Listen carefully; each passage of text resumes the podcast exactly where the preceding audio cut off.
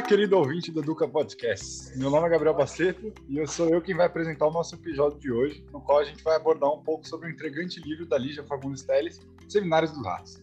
Se você tem interesse pela renomada obra, quer entender como poder utilizar ela na, nas redações vestibulares, então é só me acompanhar aqui no episódio de hoje, que a gente está aqui com o André.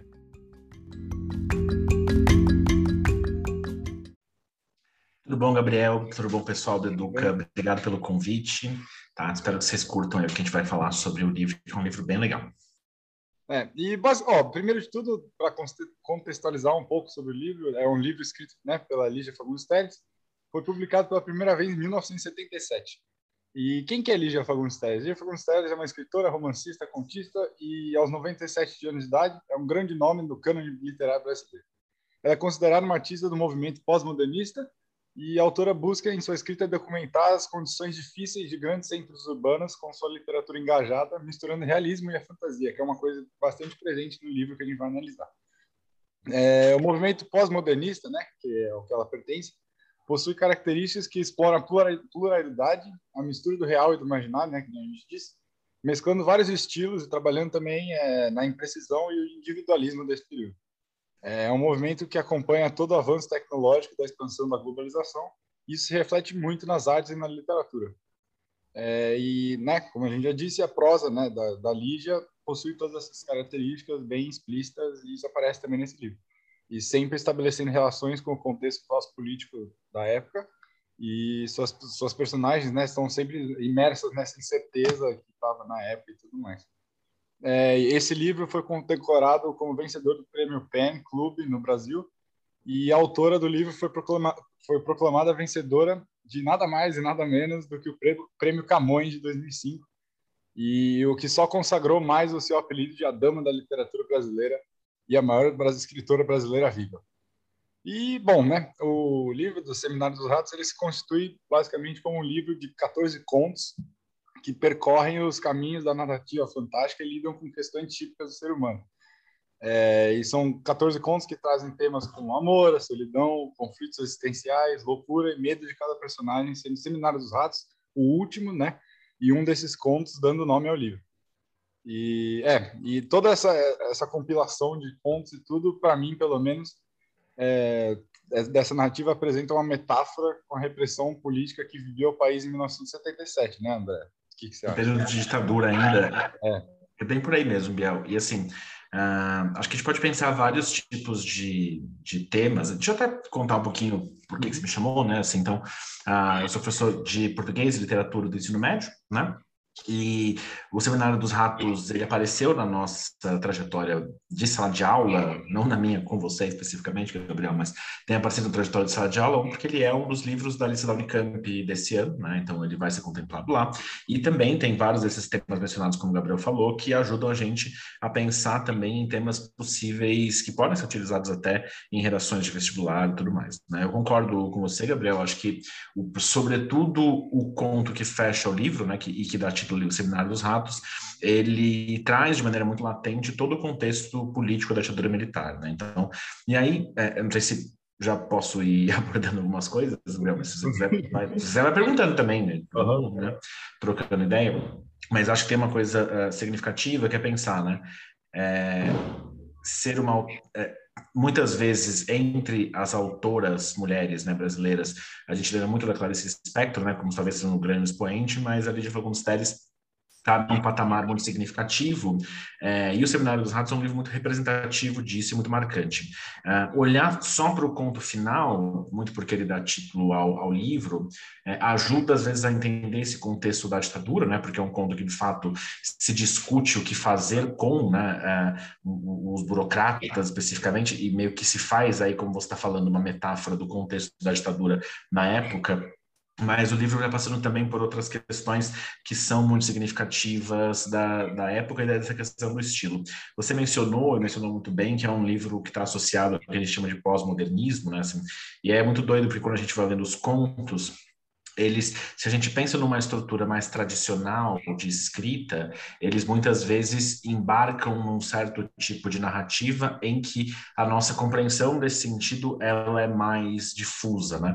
Porque pós-modernismo, todo período literário que tem pós ou pré no meio é um pouco confuso, né? Porque ele, ele é marcado por especificamente não pertencer a algo que é dotado de sentido pleno, né? Então, por exemplo, pós-modernismo, estou imaginando que é um movimento que sucede aquilo que já foi feito no contexto do modernismo.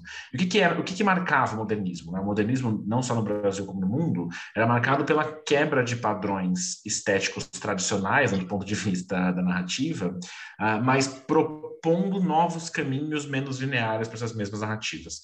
O mundo do pós-modernismo uh, já é o um mundo que a narrativa tradicional linear não só foi quebrada, cortada no meio e tudo mais, mas ela tem agora uma quase que uma dificuldade, uma impossibilidade de estabelecer sentido do jeito que a gente fazia antes.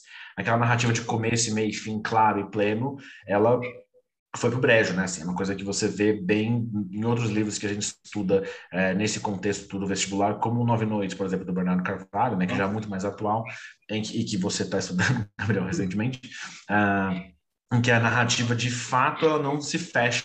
Ela não, não dá sentido pleno para ela mesma.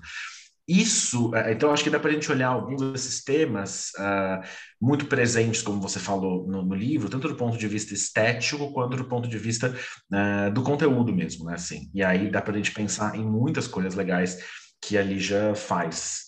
Você quer me perguntar algumas das coisas? Quer que eu já vá falando? Como você preferir. Né? Vai no seu tempo, como você quiser. Eu falei que outros se empolgavam mais, mas eu me empolgo também. Pode se empolgar à vontade. então, vamos pensar assim, ó. É. Do ponto de vista político, é impossível imaginar que um livro escrito em 77, publicado em 77, né, ele não passe por esse contexto latente da ditadura militar no Brasil. E isso eu acho que é muito marcante, como a gente falou, lá no conto que fecha a obra, né, que é o Seminário dos Ratos, imaginando toda uma crítica específica a, a esse contexto da burocracia, né, de um contexto ditatorial, né, assim. Então, eu estou imaginando que é, os personagens no livro, no, no, conto, por exemplo, eles não assumem nomes específicos, são conhecidos por, por, por, características deles, por ocupações que eles têm, né? Então tem um certo tipo de impessoalidade e desumanização, olhando para os cidadãos como se fossem parte de uma estrutura meramente burocrática, né? E tem uma questão aí de associar o cidadão especificamente ao rato, né? Pelo tratamento que é feito em relação a ele, mostrando como no contexto da ditadura militar, o tratamento do cidadão um tratamento sempre colocado em segundo plano e subjugado, né, a, a, a uma situação quase que desumana. O que é, só que aí o que é louco pensar, se eu, se eu for olhar o livro, né, eu estava até comentando com você antes da gente começar a gravar, de que, tudo bem, a gente poderia falar de todos os 14 contos especificamente, mas às vezes a gente não consegue, assim, atravessar bem temas que se tocam dentro do livro.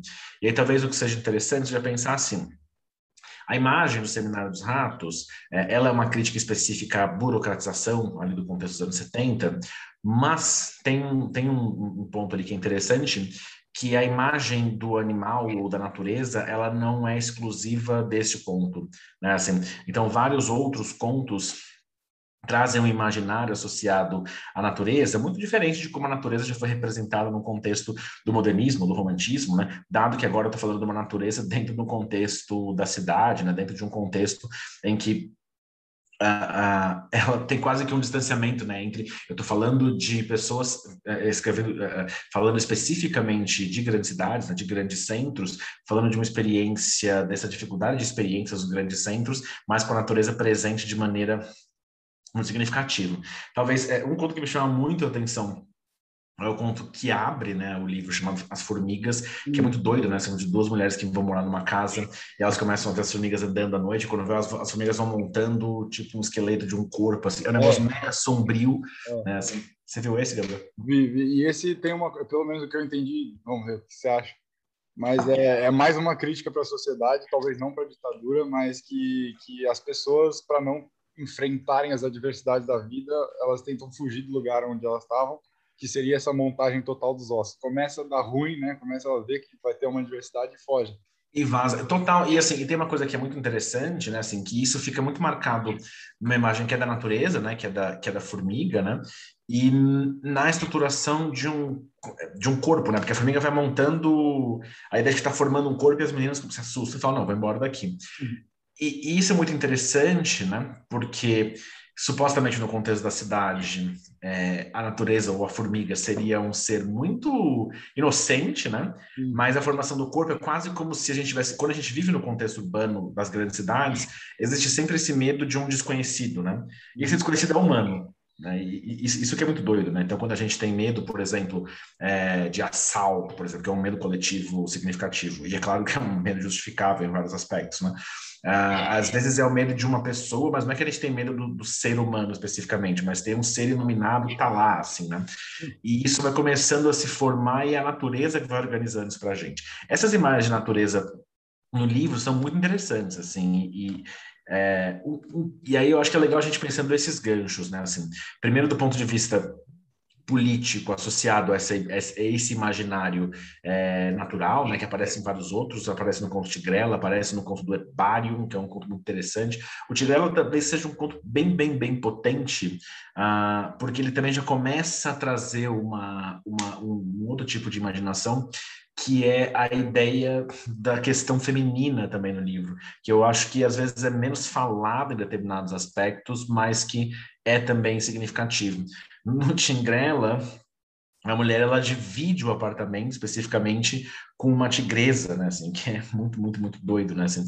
E a ideia é um pouco você começa a projetar sem você conseguir distinguir muito bem o que, que é da tigresa, o que, que é da mulher. Assim, daí você falou no começo que tem um universo que é um universo fantástico, né, que é associado a essas obras. É muito louco pensar no universo fantástico, porque quando a gente pensa no fantástico como, por exemplo, é, uma formiga que monta um corpo humano ou uma tigresa que divide apartamento com alguém, não é que ele é fantástico, ele não é apropriado de uma maneira fantástica, da mesma forma, por exemplo, que o fantástico é colocado numa narrativa, tipo, sei lá, Harry Potter, por exemplo, né? Ele não é o fantástico pelo fetiche do fantástico, do tipo, pela magia, mas é o fantástico que busca a simbologia de imagens potentes para problematizar algo do mundo que não é fantástico. Né? Exatamente. Né? Então é a formiga que monta um corpo para revelar o nosso medo, como você falou, né? É a tigresa que é meio mulher, meio tigresa, é muito para confundir um pouco essa imagem de força associado ao que é a representação da mulher quando uh, engajada sexualmente ou potencialmente sexualmente ativa, ou coisa assim.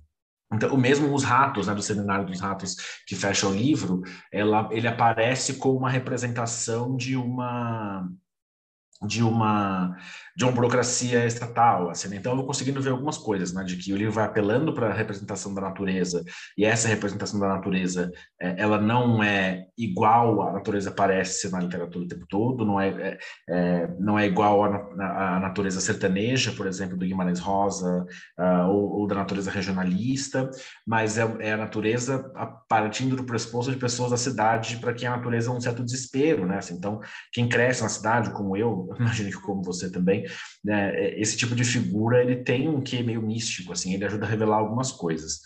É, politicamente tem um imaginário bastante significativo. Do ponto de vista de gênero, eu acho uma hora importante, mesmo que isso não se destaque para algumas pessoas logo de cara, então eu acho que é, o Conto da Tigresa, por exemplo, é um conto muito significativo disso, mas eu acho que isso também aparece numa combinação muito interessante que o livro traz. Você falou da coisa do pós-modernismo, né, de uma que eu mencionei que envolve uma certa quebra do tipo de narrativa tradicional. E isso aparece muito porque em vários dos contos a gente tem uma manipulação de uma técnica muito pertinente do, do pós-modernismo, que é a noção do fluxo de consciência, né? Hum. Fluxo de consciência. Eu entro na cabeça do narrador e eu começo a misturar misturar aquilo que é, é imaginário individual e aquilo que é, é né, assim, o que está acontecendo na história. O fluxo de consciência, ele ficou muito marcado na literatura, uh, no Brasil pela Clarice Lispector um pouco antes, mas ele começa a ser usado de maneira muito, muito forte na literatura uh, por dois autores britânicos, né, o James Joyce, irlandês, e sobretudo pela Virginia Woolf, né, que é uma escritora inglesa, tem até um filme com a Nicole Kidman, acho que ela faz, a Virginia Woolf, que é, que é bem legal. É, a Virginia Woolf tem um conto que explica bem o que é o fluxo de consciência, eu sei que eu estou desviando, mas né, vai dando mais referência, que chama A Marca na Parede, The Mark on the Wall, se não me engano, que basicamente a mulher está saindo de casa, ela vê um negócio na parede, que nem como entra um mosquito na sala de aula, ela vê um, uma mancha na parede, E aí ela começa a brisar a partir da mancha na parede, né? Assim, isso é um tipo de, de, isso eu acho muito interessante porque é um tipo de mecanismo que a cabeça, a nossa cabeça do mundo contemporâneo funciona, que não é totalmente linear, né? Porque quando a gente lê um romance tradicional, ele parte do pressuposto que a nossa cabeça é focada numa sequência, no encadeamento de eventos muito linear, né? E a nossa cabeça não funciona assim. Você está ouvindo esse podcast agora, e pode ser que você esteja ouvindo no metrô, sei lá, e passou alguém na sua frente, e você ficou pensando na marca da mochila do cara, né? Assim, e desviou do que eu estava falando. A gente não foca em uma coisa só ao mesmo tempo. E aí começar a pensar no fluxo de consciência ajuda a imaginar um pouco a maneira como a nossa cabeça funciona dentro de um contexto em que a gente tem muitos estímulos. No livro, isso aparece em alguns lugares e eu acho que ajuda a amarrar a questão de gênero em alguns aspectos. Um conto que isso é, que isso é muito interessante é o WM, que não é tanto um conto sobre a questão de gênero, mas é, que você está dentro. Isso é muito, muito interessante. Isso, assim, se eu fosse falar um, é. Tem vários. Eu, eu, particularmente, na hora que você falou para vir gravar, eu fiquei de madasco, eu acho esse livro muito bom, muito, muito bom. Assim, é um livro, um livro legal mesmo. Assim, tem alguns contos que são de você ficar de boca aberta. O WM é muito louco porque é um conto que você está na cabeça do esquizofrênico mesmo, né? Assim, é, então, eu vou comentar um pouco sobre ele, que ele tem uns fragmentos que ele lembra da lembrança dele e as realidades é meio que se funde, aí você não tem certeza onde você está, e você entra na cabeça dele, é muito sensacional essa parte. É muito sensacional, e assim, é uma sensação de você não saber de fato onde você está, é, que você fica perdido, assim. E acho que o nosso instinto como leitor é tentar fazer, pera, pera, pera, pera, deixa eu me achar aqui, né? Deixa eu botar o que, que é realidade e o que não é. E, e, você perde um pouco da gra... Claro, você tem que tentar se situar de alguma forma, né? Para ver o andamento da narrativa, mas parte da graça ele está imitando né, um procedimento narrativo em que a mistura entre realidade e ficção é da posta, né, assim. E, e, e, isso é muito legal, assim, porque um, porque do ponto de vista técnico é muito difícil você conseguir mimetizar isso, né? você conseguir copiar esse tipo de procedimento, até porque é, não sei se isso copia de fato, que seria um, um, um, relato ou um estudo da esquizofrenia, né, e tudo mais, eu não vou entrar nesse método, não tenho domínio disso, né, da esquizofrenia em si, mas você vê que é muito interessante a possibilidade de usar uma técnica que te leve a ficar confuso em relação a isso às vezes a gente não entende um texto, né? E o confuso parece algo ruim, mas na verdade ali o confuso é essa representação da dificuldade de separar imaginário e real. E aí, o que eu acho interessante nisso é porque isso não está só preso na noção de esquizofrenia, né? Assim, acho que é um procedimento em que, a partir do momento que toda a minha realidade é representada por uma narrativa, eu posso estar narrando tudo, né? Assim, então, o que, que é relato contado, o que, que é concreto? Assim, essa distinção começa a morrer na pós-modernidade. Isso é muito interessante. Você, é, é, você falou em termos de texto, né? Assim, talvez essa seja uma porque a gente pode pensar, né? Do ponto de vista prático, né? Como que eu uso o que, que a Unicamp pode me cobrar como leitura obrigatória, o que, que eu uso talvez como referência, né? O WM e a ideia de fluxo de consciência pode ser interessante em discussões que toquem até no mundo contemporâneo nessa nossa dificuldade de viver em um universo que não distingue, né, real e concreto, né? O mundo de internet, o mundo de né? Assim, então, eu, eu acho a experiência de ouvir podcast, de acreditar no podcast, ela é muito assim, e, e eu que ouço muito podcast no metrô, assim, né? Eu passo duas horas no meu dia em transporte, e nessas duas horas eu tô sempre com um podcast, às vezes alguma música na cabeça. E é muito louco, né? Porque, assim, o que está acontecendo no meu dia naquele momento é, é, é uma história, mas eu tô andando, tendo contato com várias pessoas, mas a história da minha cabeça, ela é tão real quanto o cara que tirou a máscara no metrô, né? Assim, então, essas coisas de fato estão misturadas, porque a gente tem muito acesso à informação e representação. Né? Então, quando que tem esse tipo de representação do, do, de uma condição né, que mistura a realidade com, com o imaginário, é, nos, o que é mais, o que você falou de é muito louco que a gente não se situa, assim, o que me deixa mais aflito lendo esse conto, assim, quando eu li, foi o fato de que era um cara com uma condição específica, mas eu me identificava com certo aspecto, sabe? Do tipo, porque, pelo amor de Deus, não tô tomando o lugar de ninguém, tá? Não, não, não quero colocar, mas sabe, do tipo, a, a, disjunção é uma coisa que marca a gente, é quase como se, né, assim, o nosso cotidiano fosse, de maneira muito pesada, uma desconexão, assim. Isso é assustador, né? Isso é muito assustador. Né? É, e aí, eu, falei que a coisa do, do fluxo de consciência ajuda a pensar na coisa de gênero, né? Porque tem dois contos particularmente que eu gosto muito, você vê que eu gosto de todos, mas eu estou citando os que eu curto mais, assim, especificamente, que eu gosto muito e que eu acho que ajudam a ver como essas representações, como o fluxo de consciência ajuda a discutir também a questão de gênero no conto, é o senhor diretor e o, esqueci o título, e o A Sauna, porque é muito louco, porque ambos falam de uma perspectiva que fala dentro do fluxo de consciência do narrador, uh, mas o senhor diretor é narrado da perspectiva de uma senhora, de uma professora de português aposentada, e a sauna de um cara, de um cara bem cretinão, assim, né? Uh, e eu achei muito interessante, porque ambos falam, tentam explorar questões ligadas à sexualidade e tudo mais, e fala um pouco da condição de cada um deles. Assim. Então, uh, no O Senhor Diretor é um conto divertidíssimo, assim, de uma mulher que ela viu a capa de uma revista que tinha um, um casal se beijando, né, assim, numa exposição artística, tinha um casal se beijando, e uma coisa que ela achou um absurdo, né, assim, ela achou um absurdo aquela imagem, mas ela tem que escrever uma carta falando, né, para o diretor do programa, acho que ela assistiu, ela tem que escrever uma carta falando do tipo, nossa, isso aqui é um absurdo, do ponto de vista sexual, né, aquela coisa. Ela, imagina, uma professora dos anos 70, uma professora aposentada de português, né, assim. Uh, só que, ao mesmo tempo, ela não consegue é, é, se desapegar do fato de que aquela imagem sexualizada é muito marcante, assim. Então, o conto é uma imersão especificamente significativa de uma mulher que reprimiu a sexualidade a vida inteira, né? vê uma marca de sexualidade muito marcante e começa a tentar falar aquilo é um absurdo, mas começa a emergir cada vez mais numa pegada sexual, assim, do que ela está falando, assim.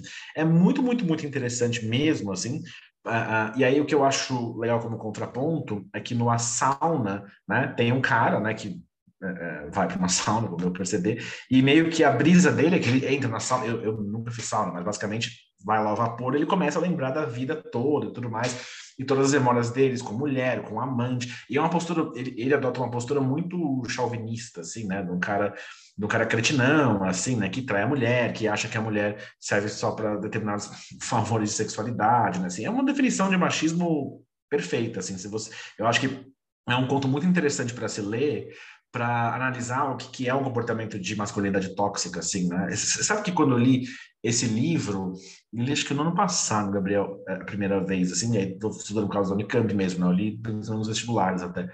É, eu li sem olhar a data de publicação e falei, não, esse livro é novíssimo, né? Assim, porque ela está descascando o, o, o, machão ali de um jeito que é um discurso muito atual do ponto de vista do feminismo, assim. Né? E o que eu acho muito interessante é que ela não só faz é, o senhor diretor num lugar em que ela assume o lugar de fala de uma mulher muito reprimida, mas em que ela problematiza essa repressão, mas que numa sauna ela faz uma coisa que eu acho um, um, um tapa na cara, assim, de nós homens, porque normalmente é muito comum na literatura, na música, que eulíricos femininos sejam adotados por autores masculinos. Chico Buarque faz isso o tempo todo, por exemplo, né? Ele escreve várias canções em que o lírico feminino e tal, né? É, e ela faz um negócio muito interessante que é ela, mulher e tudo mais, tentar incorporar um narrador masculino. Sim. Né? E ao incorporar esse narrador masculino, revelar todos os problemas que esse narrador tem. Na visão dela, assim, de é, fora, visão... parece uma coisa, eu acho sensacional isso também. Eu achei genial, e assim, e, pensando na coisa das referências, eu acho um conto muito atual em relação à crítica do, do que é o comportamento da masculinidade tóxica, muito mesmo, assim, uh, então tem várias passagens significativas aqui em que ele, assim, que ele meio que descreve né, o tipo de é, sabe, até, até coisas simples que hoje acho que o feminismo problematiza bastante, como a incapacidade de cozinhar do cara, sabe, assim, ou o pressuposto de que a mulher vai servir ele determinadas questões, assim, que nos anos 70 era pauta, mas é, era talvez o movimento feminista passasse por uma questão dos anos 60 e 70 de falar mais explicitamente sobre sexualidade, coisas do tipo. Eu acho que nesse conto ela consegue problematizar várias coisas que eu vejo muito latentes no movimento feminista contemporâneo. Assim. Então ele é muito à frente do tempo. Né? Então eu acho ele muito, muito, muito, muito marcante por isso. Tem vários, como eu falei para vocês, poderia falar de todos mas aí eu vou gastar os olhos de vocês, ouvidos de vocês.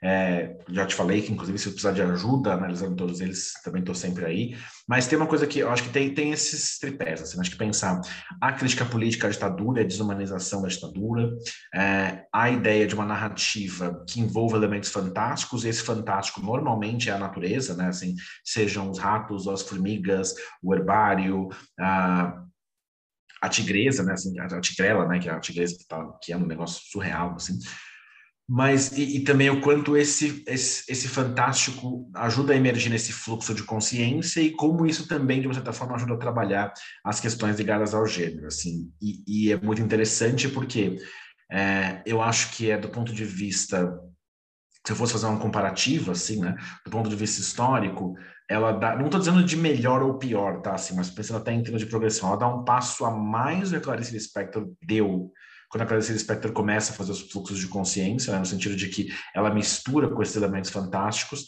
e acho já muito atual na linha de que as narrativas são complexas e inconclusas de um jeito que os romances mesmo contemporâneos também fazem, né? Como quem está fazendo vestibular talvez saiba, o Nove Noites faz, né? Assim, ainda que eu não queira dar spoiler do final do Nove Noites, caso você não tenha lido, mas que é essa ideia de uma narrativa difusa, torta, que eu não misturo, que eu não sei o que, que é real, o que, que não é, né? Assim, então, se eu fosse dar recomendações assim de contos do livro para ler, além do, do, do, do, conto homônimo, né? Mas acho que o WM, a Sauna é, e o Senhor Diretor, eu acho que são fantásticos para entender minha obra.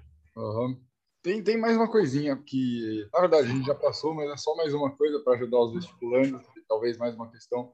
Eu também acho que o conto X do problema, ele também, sei lá, critica a alienação, né? Que ela tá lá vendo a TV, TVzinha com uma, uma imagem muito, muito, muito ruim, chovendo, e mesmo assim ela tá lá torcendo para o personagem acertar todas as perguntas. Eu acho que isso também critica um pouco essa alienação toda que está acontecendo. E... Eu, eu, eu, acho legal esse daí. Não, eu, eu realmente gosto de todos, Gabriel. Se você começar a me perguntar, a gente vai até amanhã. Mas uma coisa legal nesse, porque é um, é um movimento, e até se a gente for pensar em termos de vestibular, né? É um movimento de crítica de consumo, né? de consumo de cultura, assim, muito. Ele é parecido diferente com o contemporâneo, né? Porque o personagem do X do Problema, ele tá lá torcendo na frente da TV, como a gente faz, como a gente faz vendo o Big Brother, por exemplo, né? Eu me lembro, do, você também lembra, porque eu levava até para as aulas isso, oh. quando eu torcia na época do Big Brother, né? Assim, como se aquilo fosse o todo da vida. Tem uma coisa uh, interessante nisso, né? Assim, porque é o problema, mas também é a forma como as pessoas se engajam de alguma maneira, oh, né? Assim, e, e, e é, é muito doido, né? Assim, então, é, o que eu acho que ela acerta também nesse conto que você gosta, que é uma crítica à alienação, sem ser necessariamente, necessariamente uma crítica ao indivíduo. Né? Assim, não é tipo que o cara, o cara é um Zé Mané porque ele está lá vendo. Não, é um sistema de consumo de imagem que permite que eu fique alheio a isso. Né? Assim, é, é bem interessante. Que é um pouquinho diferente do contemporâneo, porque no contemporâneo tem o contexto da internet, né? Que, que assim, a gente é alienado ainda, acho que até muito mais, assim, é, é só pelo tipo de maneira como isso é feito na TV ou não, né? Então, quando eu torço para um programa de TV, como ele faz, o cara acertar as respostas, assim, né? É, sou eu naquele momento, né? E assim, eu tô preso ali naquele momento, esquecendo supostamente do universo ao redor. No contemporâneo, pensando aí em texto, né? Eu acho que tem um, um se eu quiser ser bem é, como é que eu posso dizer, pessimista, eu não sou tanto, mas eu vou ser um pouco agora, para a gente pensar na crítica, né? É até pior no aspecto de que sou eu vendo o programa e imerso no programa, sou eu vendo o programa e comentando no Twitter e vendo os comentários no Twitter, sabe assim, são vários graus de alienação que vão além de um único objeto, né? Assim, não tá só na TV, né?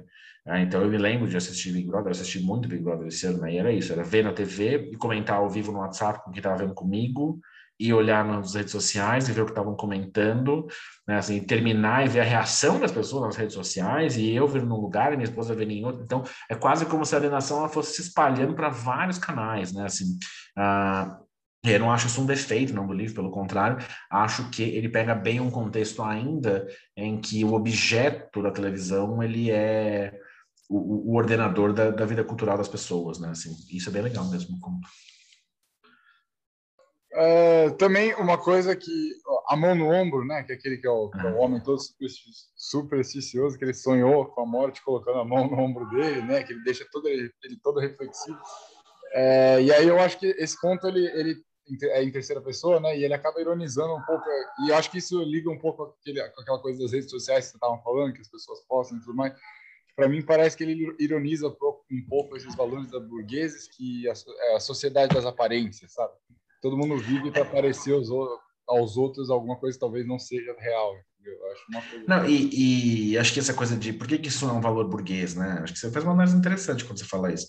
Muito porque eu tô, tô pensando no que eu tinha anotado desse conto antes, assim, mas um pouco a ideia de que também viver. É, não só as, é, são as aparências, tá? Você tá certo, a sua análise total, e anotem isso. Mas um pouco na ideia de que, sabe quando você vive é, a expectativa da morte, né? A expectativa do final, né? É também deixar de viver o contexto do momento, né? Assim, então, tocar o... Acho que tem uma coisa um pouco das impressões da maneira como qualquer tipo de valor e de imagem, a gente projeta nela aquilo que a gente quer. Uhum. Né? Então, assim como a mulher projetava no Tigrela, sabe, assim, do tipo, não, eu estou misturando o que, que é a mulher e o que, que é a tigresa, né? Assim, uhum. a Tigrela é o nome da tigresa, por isso que eu vou vocês, né? Mas isso é a mesma coisa, né? O cara toca uma nuvem e pensa, não, é a morte, ela vai me levar eu posso projetar o que eu quiser. E essa é uma coisa do, do conto, né, assim, que mistura do conto e do livro inteiro, né? Essa mistura de ficção e realidade mostra, como você falou, né, a maneira como nós trabalhamos a mistura de ficção com realidade o tempo todo, de forma às vezes muito associada à dinâmica do lucro, muito associada é, à ideia de que existe um destino das ações que é meio que predeterminado. Então, quando ele associa mão no ombro à morte, é uma forma de viver sempre na expectativa de uma outra coisa, né? Assim, é...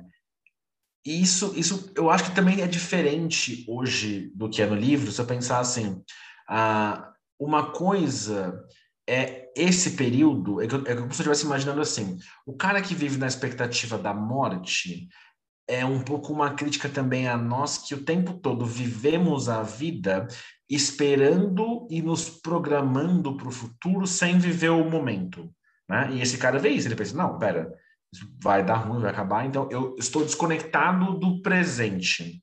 Uh, e essa é uma desconexão que corta o sujeito moderno o tempo todo, né? Agora, quando eu penso no tempo presente, essa desconexão existe, a gente se prepara para uma vida futura que não, não é que não existe, né? Prepara-se para o futuro, tá, gente? Pelo amor de Deus, faça vestibular, faça tudo isso. Mas a gente se programa, às vezes, para um futuro, sabe, a ideia do tipo, nossa, eu vou fazer o vestibular porque eu quero estabilidade, isso, isso e aquilo, e, e, e, esquece, às vezes, de fazer isso com muito prazer, né? Assim, então, vamos ver o momento. Mas tem uma outra coisa da nossa desconexão com o momento que eu acho diferente desse conto, e aí por questão de tempo mesmo, né, assim, que os nossos medos são muito mais ligados a gente viver o futuro, como se diz hoje em questão de redes sociais, como memória antecipada, né? Tem um crítico das redes sociais que fala isso, vocês aprendem isso, acho em algum contexto, é, viver o futuro como memória antecipada, né? Assim, de imaginar que então tem, tem vivências diferentes, né? Assim, então é perceber que eu nunca estou pensando no presente, seja porque é, aquela mão representa o final, né? Daí eu vou me preparando para o final e não fazendo naquele momento. E é muito parecido com a gente hoje com rede social, né? Então a gente, é, em vez de viver a experiência daquele momento, quer tirar a foto daquela experiência para que ela seja relembrada depois, né? É a, é a foto de comida que você tira antes de comer. Né? Então você deixa, você pega a experiência de sentir o cheiro, parar, porque eu preciso gravar aquilo naquele momento, porque a partir do momento que eu gravo, depois eu vou poder reaproveitar. E eu acho que são imagens bacanas, eu acho que esse conto, quando você falou do, daqueles valores burgueses, é interessante, porque é, a, a, vida individual né, desse sujeito da burguesia, né, é uma vida sempre muito preocupada com o acúmulo e pela construção de um certo tipo de, de vivência para algo que é externo a ele, hum. né? seja o dinheiro, seja o lucro, seja a estabilidade, tudo mais, tudo coisa importante também, não vou dizer que não, mas também uma certa desvalorização de vivência do real do agora, né? Assim, do carpe diem mesmo, né? Assim, então, e esse conto é bem legal nesse aspecto mesmo. Uhum. Beleza? É, é, no, é, num geral, então, eu acho que ela acaba denunciando um pouco essa situação no Brasil, né, na ditadura e tudo mais, como o último ponto, conta sobre ela meio que faz uma crítica à sociedade total, no, no acaba no geral também, ela fala outro sobre amor também, das pessoas, acaba o sofrimento das pessoas, que fala ah, que foi, não conseguiu concretizar seu verdadeiro amor, que nunca aconteceu no, no na Ponda Namorada, né, isso daí... Bom, Esse é bom. É. é um é, pouco... Eu, eu, acho que, eu acho que tem essas linhas, né? Assim, é uma crítica tanto política quanto uh, histórica, né? Assim, uhum. se eu pensar no que, que é o sujeito dos anos 70, o que, que é o sujeito moderno, moderno barra pós-moderno, no mundo que começa a ficar parecido com o nosso, né? É, mas com as questões existenciais bastante complexas mesmo, assim, né? Então, esse do Pombo é isso, é uma, é uma, é uma ideia de vida incompleta, mas e, e, vida sem prazer imediato, né? Assim, eu, eu, eu volto um pouco pro, pro senhor diretor, que é um que eu gosto muito, porque é a mulher que ficou a vida inteira se reprimindo, e aquela imagem do tipo negócio sexualizado tá lá na cabeça dela, e ela nunca aceitou, digamos assim, uhum. né? Assim, a mão no ombro é meio essa, assim, do tipo, o cara é lembrado né, que uma hora vai acabar de fazer alguma coisa. Só que a coisa que ele quer fazer é fugir da morte. Não adianta fugir da morte, porque uma hora vai chegar. Né? Eu posso fazer algo de viver aquilo, né? Assim, então, vai ter esse tipo de. Tem tanto a denúncia política, denúncia do contexto do momento histórico, mas uma denúncia existencial também, que vem com uma narrativa muito complexa, que vem com uma narrativa. É, eu, eu chamo de difusa, né, não linear, que é muito legal, assim, acho que a recomendação mais que eu faço é leiam alguns dos contos que sejam, porque ele é muito, muito, muito doido mesmo, assim, como, como, como livro, porque, é, e, e, assim, eu posso dizer com certeza, acho que tirando o fato de que não tem internet dentro das, das histórias, você acha que está lendo do mundo de hoje, né, assim, é, dá para relacionar isso é muito legal. Bastante é, é muito legal, muito legal. Mas, mas acho que é isso, André, de verdade, é, acho que é isso. Obrigadíssimo. Bom, John. Eu que agradeço. Espero que o pessoal goste. Precisarem, tenham dúvidas aí, manda, entre em contato. Uhum. Tá é... Com o Gabriel, tô brincando. Com o Gabriel, que ele fala comigo também. Eu posso falar, aquele vídeo que você falou também. Você vou disponibilizar um vídeo que eu analiso. É, fiquem tranquilos, que eu, eu vou analisar as obras, posso disponibilizar também para vocês. Aí eu vou analisando conto a conto, daí a gente consegue falar com o detalhe, né? Senão eu vou ficar falando só dos que eu gosto. Aí não tem graça. Olá, querido ouvinte do Duca Podcast. Meu nome é Gabriel Baceto e eu sou eu quem vai apresentar o nosso episódio de hoje, no qual a gente vai abordar um pouco sobre o intrigante livro da Lígia Fagundes Teles, Seminários dos Ratos. Se você tem interesse pela renomada obra, quer entender como poder utilizar ela na, nas redações vestibulares, então é só me acompanhar aqui no episódio de hoje, que a gente está aqui com o André.